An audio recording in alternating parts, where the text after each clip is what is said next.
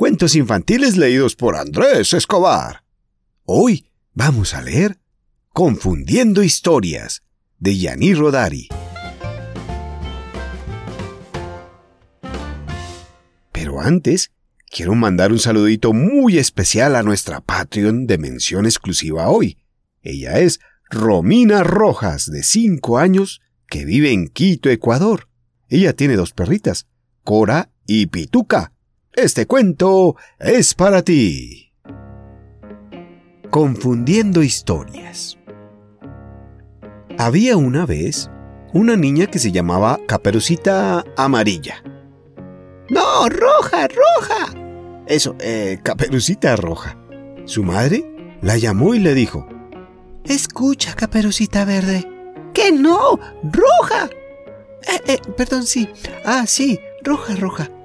Ve a casa de tía Lola y llévale esta bolsa de patatas. Que no, ve a casa de la abuelita y llévale esta torta de pan. De acuerdo. La niña se fue por el bosque y se encontró con una jirafa. ¡Qué tontería! Se encontró con un lobo, no una jirafa. Eh, perdón. Y el lobo le preguntó. ¿Cuántos son seis por ocho? De eso. El lobo le preguntó, ¿a dónde vas? Eh, bueno, eso está mejor. Y Caperucita Negra contestó. Era Caperucita Roja. ¡Roja! Eh, sí. Eh, y respondió. Voy al mercado a comprar salsa de tomate. Ni por casualidad. Ella dijo, voy a casa de la abuelita que está enferma, pero no encuentro el camino. Exacto. Y el caballo dijo, ¿Qué caballo? Era un lobo. Seguro, seguro.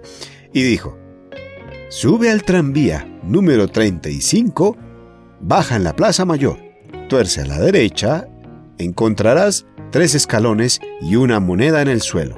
Olvida los tres escalones, toma la moneda y cómprate golosinas. Tú no sabes contar cuentos, abuelo. Lo confundes todo. Pero da igual. Cómprame las golosinas. Está bien, toma el dinero. Y el abuelo continuó leyendo el periódico. Y colorín colorado, este cuento se ha acabado. ¿Quieres seguir escuchándonos?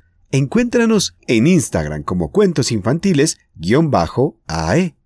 Y si quieres apoyar nuestro proyecto desde un dólar, puedes hacerlo visitando la página patreon.com barra cuentos infantiles. ¡Chao!